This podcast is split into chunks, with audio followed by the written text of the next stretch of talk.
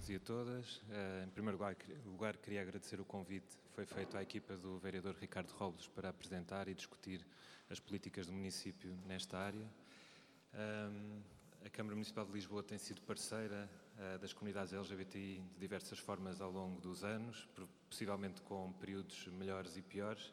Eu acho que há pessoas nesta sala aqui que têm melhor uh, noção desta, desta história. Não sou eu a pessoa ideal para, para falar do, do passado. Uh, penso que houve alguns momentos mais relevantes, sobretudo a partir do, do ano 97, do ano 1997, uh, em que foi inaugurado o Centro Comunitário LGBTI. Nesse mesmo período aconteceu o primeiro Arraial Pride e o Festival LGBT, que agora é o Festival Queer. Uh, penso que foi um momento marcante e, enfim, esses dois eventos, tanto o Arraial como o Festival, tornaram-se eventos marcantes na, na cidade e muito, muito relevantes. Num período mais, mais recente, a Câmara Municipal de Lisboa tem vindo a financiar ou apoiar de forma enfim, mais contínua ou, ou intermitente projetos em áreas muito diferentes, nomeadamente serviços para pessoas trans e comunidades intersexo, apoio a séniores LGBTI, serviços para pessoas que sofreram experiências de, de, violência, iniciativas na área do desporto inclusivo, estas últimas mais, mais recentes, na área da juventude também e hum, na área das famílias arco-íris. E, e, há que reconhecer que a maior parte das vezes estas iniciativas surgem da sociedade civil, portanto o município apoia, mas surgem por, por iniciativa das associações e coletivos.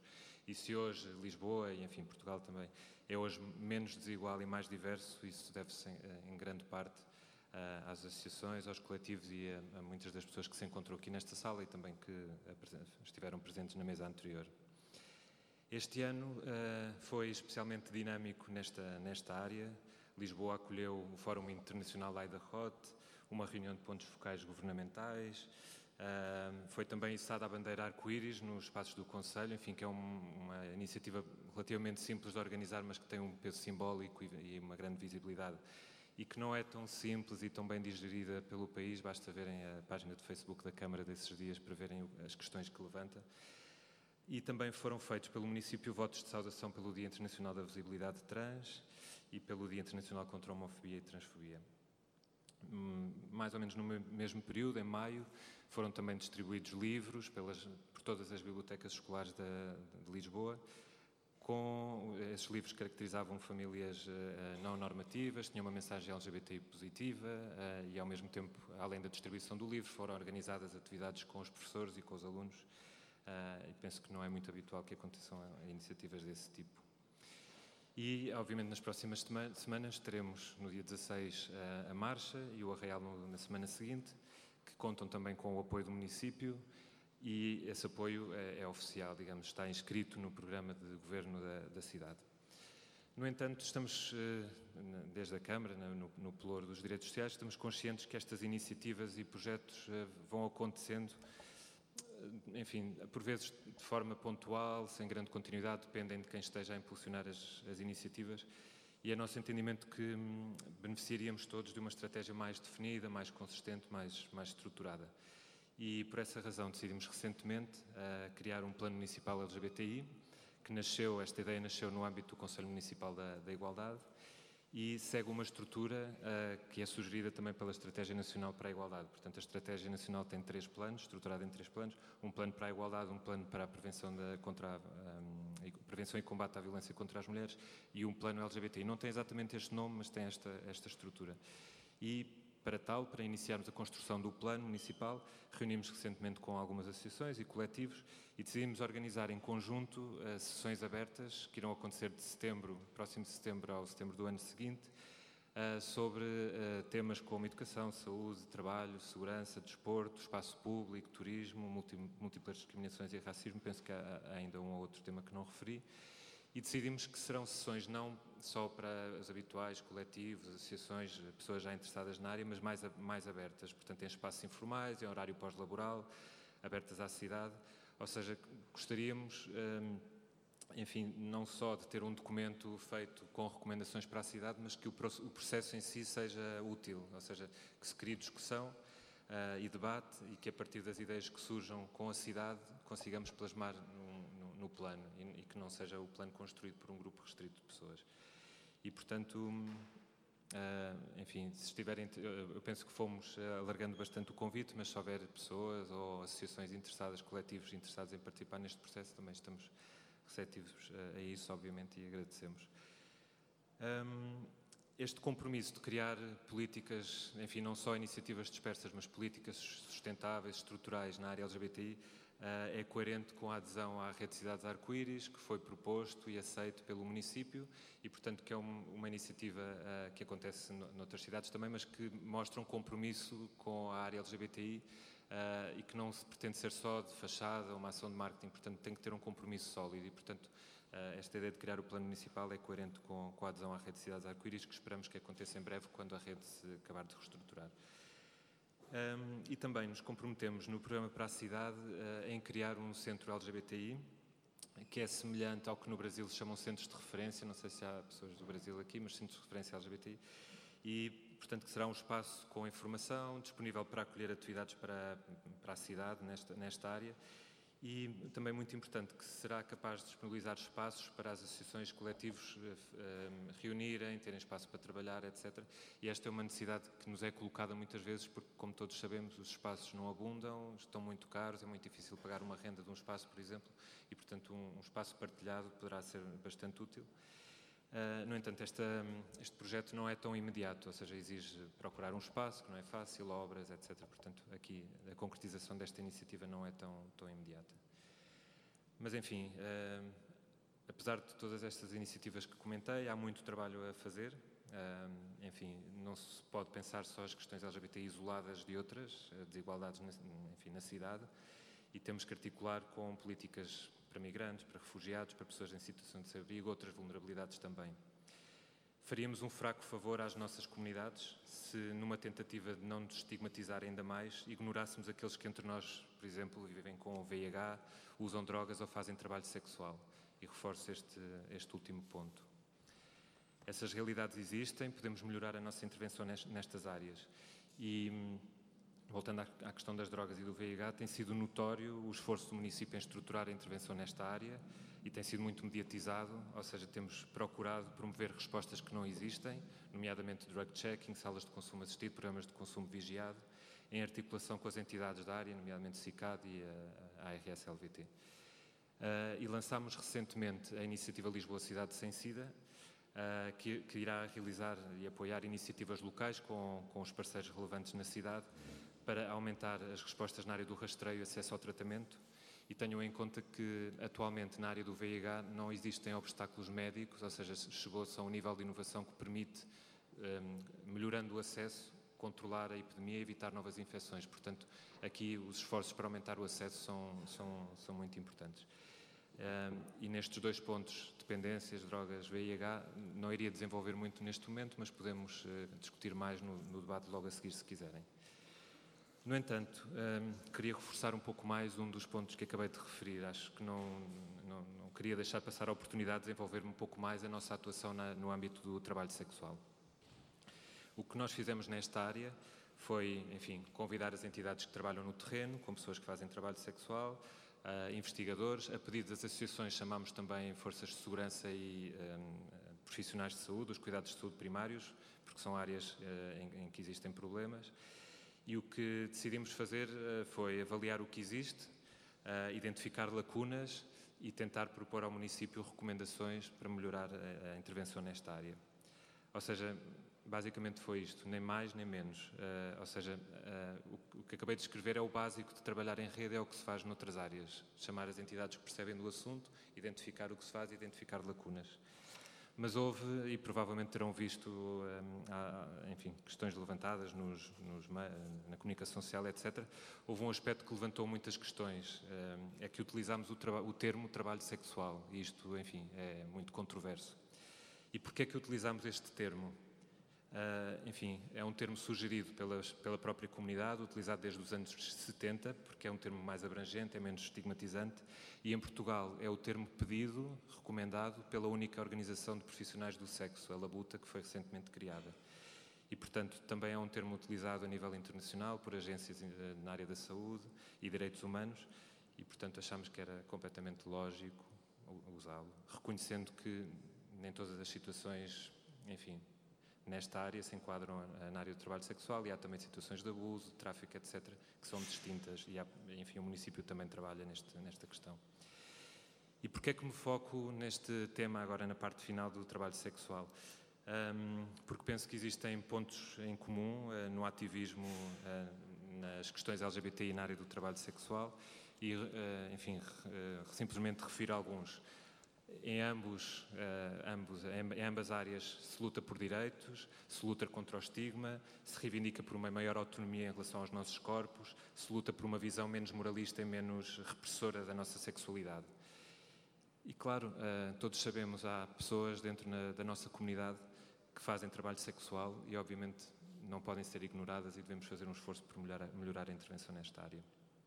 Finalizo sublinhando o compromisso do município para trabalhar a área da, da igualdade e, sobretudo, reforço o interesse em que esse, esse, trabalho não seja isolado e que seja uma construção com, com todas as forças vivas da cidade, com as associações, com os coletivos e que seja aqui um esforço partilhado para, para irmos avançando. Obrigado.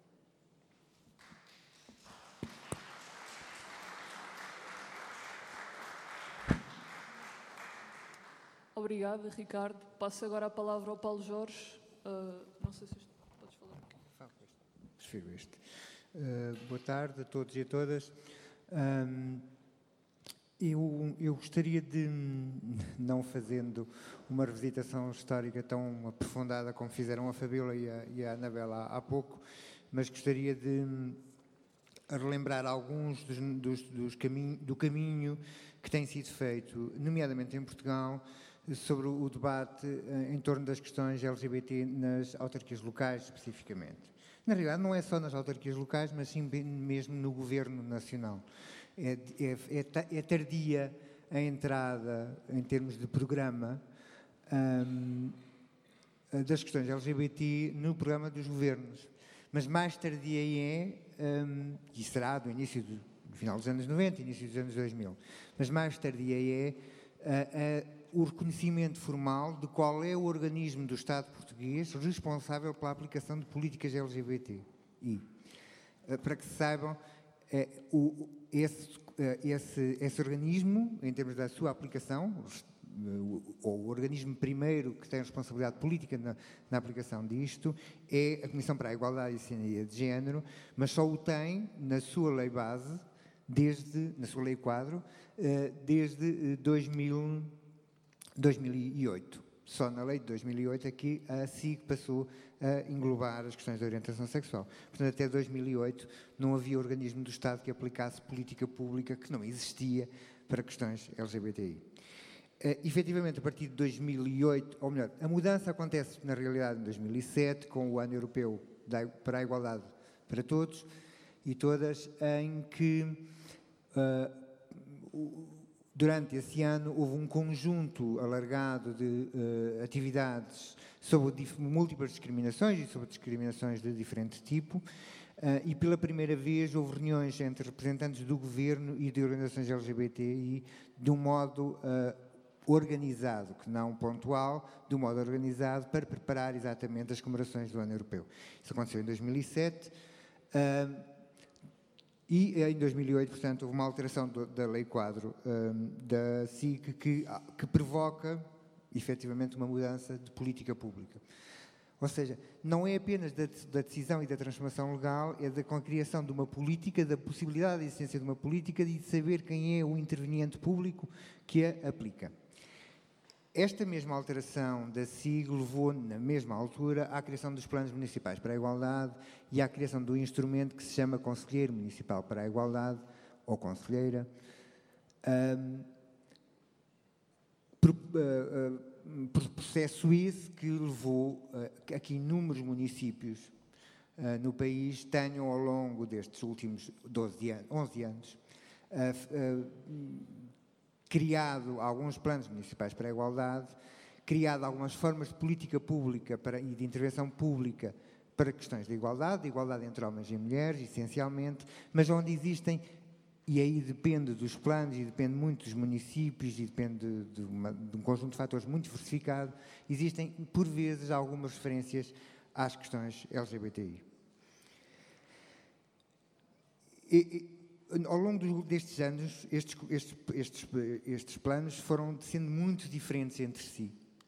E são muito diferentes na forma como encaram as questões LGBTI.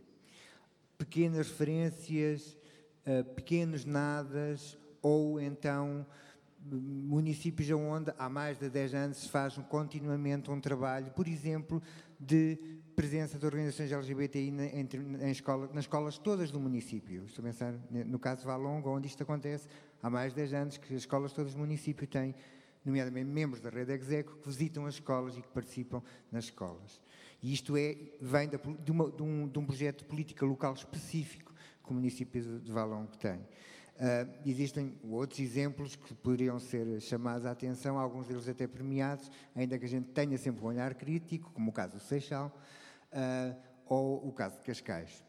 São dois exemplos que, têm sido, que se destacam, mas que na realidade estão aqui pessoas, quer de Cascais, quer de, de Seixal, que têm um olhar muito crítico sobre o que ainda assim se faz nestes municípios.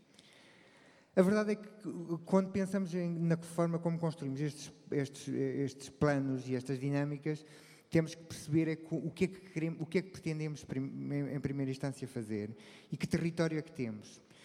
Eh, a mim parece-me bastante positivo que o, um dos passos mais importantes que o, que o vereador Ricardo Robles e a sua equipa deu neste, em todo este processo, no último ano, uh, relativamente a isto é a ideia de criar um plano, primeiro, e de criar um plano de um modo o mais participado possível e, portanto, o mais aberto e alargado possível. E isto é, para mim, o, para, o, para o tamanho e com a, a, capacidade e a massa crítica existente na própria cidade de Lisboa, me parece a forma mais adequada de o fazer, de, abrindo e alargando a possibilidade da relação. Uh, da relação da própria autarquia local com um maior número e, e, um amplo, mais amplo leque de intervenientes sociais, porque existem muitos intervenientes sociais não LGBT que poderão ter uma, uma particular apetência para, num determinado território do próprio município e da própria cidade, intervir. Estou a pensar em alguns clubes de bairro, algumas áreas onde poderá ser interessante não ser uma organização LGBT, mas ser um, um organismo local de bairro que faça um trabalho específico que vale a pena apoiar, que vale a pena acarinhar. Portanto, acho que devemos estar abertos, atentos, sermos capazes de criar instrumentos de participação. Do, do, da investigação que fiz há alguns anos sobre este tipo de planos a nível internacional, é interessante perceber que os melhores destes planos são planos que foram construídos de um modo muito participado. Estou a pensar no caso de Barcelona, no caso de Turim, em que as, as formas de política pública, o plano de, de Barcelona que agora foi reestruturado, mas o, o, grande plano LGBT de Barcelona, que foi apresentado em 2010, demorou dois anos a fazer e todo ele é uma construção participada por milhares de intervenientes, e estamos a falar mesmo de milhares, porque são estruturas do Governo Central de Madrid, de, do Governo Catalão, do Governo local, das, das diferentes organizações sociais de diferente tipo, e, portanto, porque houve uma tentativa muito clara de perceber como é que a política pública para as questões LGBT poderiam ser enquadradas. E, de novo, este exemplo é um exemplo interessante, porque além de elencar aquilo que é estritamente LGBT, este plano elenca questões muito transversais e que são importantes. Há, há, na, na, mesa anterior falou-se muito uh, das inúmeras classificações que nós usamos, eh, passamos a vida a usar, eh, e, e, de repente, bem, além do idadismo não ter estado muito presente, houve um elefante branco na, em todo o debate, que foi, não se falou de classe. Uh, e classe é um elemento essencial para percebermos as diferentes formas de opressão, também neste, no debate LGBT, e essa é a grande diferença, se quisermos, entre que nós vamos, vamos cada vez mais construindo entre direita e esquerda nas questões LGBTI, vai ser exatamente pelo debate, em parte pelo debate da classe. Uh, e quando pensamos em políticas públicas, teremos que pensá-las exatamente a partir também daí. Uh, e por isso é que questões como a política de habitação da, da autarquia, do, no caso de Lisboa, da, desta autarquia, é, são essenciais percebê-las, uh, perceber como é que ela pode interferir ou não nas políticas LGBT ou como é que o, algumas questões relacionadas com a educação estão condicionadas pelo tipo de escola que existe naquele determinado bairro em função das características socioeconómicas daquele determinado bairro. Ou seja, a verdade é que como é que intervimos e como é que somos capazes de fazer a intervenção em determinados territórios da cidade de Lisboa, é que estão marcados, muitos deles, por uh, uh, recortes de classe, de rendimento, uh, como é que depois intervimos nesses bairros, como é que pensamos nesses bairros em termos de educação, por exemplo, e como é que pensamos em educação para a igualdade, em bairros onde a maioria das turmas podem ser negras, mas, por exemplo, ou não brancas, diremos assim, mas uh, uh, que, e, e temos que perceber como é que as questões LGBT se vão cruzar aqui, como é que nós conseguimos aqui colocá-las. E, portanto, acho que é preciso adendar às nossas muitas listas de opressões uh, a opressão de classe e perceber como é que ela, em termos de construção de política pública, nos diferencia. Isto porquê? Porque quando nós olhamos para estas coisas muito bonitas, inclusive é que o atual governo faz, esta coisa que se chama Estratégia Nacional para a Igualdade e Não Discriminação, é uma maravilha de, eh, de promoção dos direitos e da, igualdade. É muito interessante. Mas não fala de classe, não fala de rendimento, não fala de pobreza. Fala muito pouco. E de pobreza, então, poderia falar mesmo muito mais. Fala muito pouco. E, e, portanto, é muito fácil perceber que esta política pública que nos tem muitas vezes estado presente uh, em muitos destes momentos, destas políticas públicas, são políticas públicas de igualdade, de direitos, mas com marcas neoliberais muito profundas, muito baseadas no direito individual de cada um, muito baseadas no, em, em, dinâmicas de uh, uh, pouco acesso aos serviços, a, a, a liberdade de acesso ao serviço, mas não, não objetivamente gratuitidade do serviço. Essa nunca é afirmada nestes planos, nesta, nesta, neste debate político. E nós sabemos que essa é uma diferença, não é? Há pouco falou-se várias vezes em diversão noturna e acesso à diversão noturna. A diversão noturna em Lisboa é cara.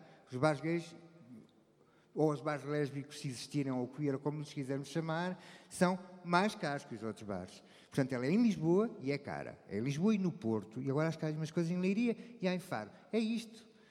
O território nacional não é isto. Já não quero falar nos Açores nem na Madeira, mas o território nacional não é isto. Portanto, esta diferença é uma diferença em que há que perceber que, inclusive, pessoas com muito dinheiro podem estar longe, mas a verdade é que há pessoas que vivem aqui ao lado, mas que não podem ir ao Trump, porque o Trump é muito caro. E, portanto, esta questão de classe é bem mais, uh, é, é, bem mais importante do que nós possamos imaginar. Estou-me a espantar mim próprio por estar a dizer isto. uh, há 10 anos não o diria de certeza, mas, ou pelo menos não o diria com tanta cuidado, mas a verdade é que nós temos que ter esta percepção de como, ela, uh, de como as políticas públicas são condicionadas por isto. E por isso é que num espaço como o Centro LGBT, um centro de referência, ou criar espaços públicos, ou criar festas, ou criar dinâmicas de interação social em espaço público gratuitas uh, e de acesso para todos são essenciais de se fazer por uma autarquia local. Ou seja, é esperar que nunca haja aquele momento em que a autarquia local, porque é co-organizadora e a, e a Associação Liga Portugal pensem em fechar o arraial e em transformá-lo numa festa fechada. E, e, eu não estou a dizer nenhum disparate, que isto já passou para a cabeça de muita gente. Não. É continuar a ser um espaço aberto, público, de acesso a todos, livre, com níveis de, de, de segurança e, portanto, de combate à, insegurança grandes para que possam ser um espaço livre, aberto a todos, já agora que os consumos uh, alcoólicos não sejam do preço dos bares, não é? Estou a falar nesta festa, mas poderia falar em melhores outras festas e eventos que a autarquia possa vir ou não promover ou apoiar. Acima de tudo, apoiar espaços e dinâmicas que sejam livres e de acesso para todos. Eu queria referir também uma outra coisa. Eu tenho, poderia dizer várias coisas, mas há uma coisa. Isto foi para mim já? Ah, ok. Então eu vou só dizer uma coisa, porque me parece importante que foi uma coisa que não foi referida uh, pelo Ricardo, que eu sei que não, não, não, está a deixar de ser trabalhada, mas um dos elementos fundamentais. Eu vou-vos vou contar um exemplo, um, uma história do que se passou há dias. Toda a gente soube da bronca que aconteceu com aquela coisa feita pela DGS sobre o tabaco, não é?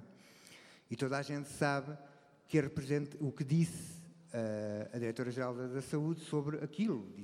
Desculpabilizou-se, portanto. O Conselho Consultivo da SIG, portanto, do organismo do Estado que defende a igualdade, tem representantes de todos os ministérios. Tem um representante do Ministério da Saúde, que é um membro da DGS, uma pessoa que eu gosto bastante.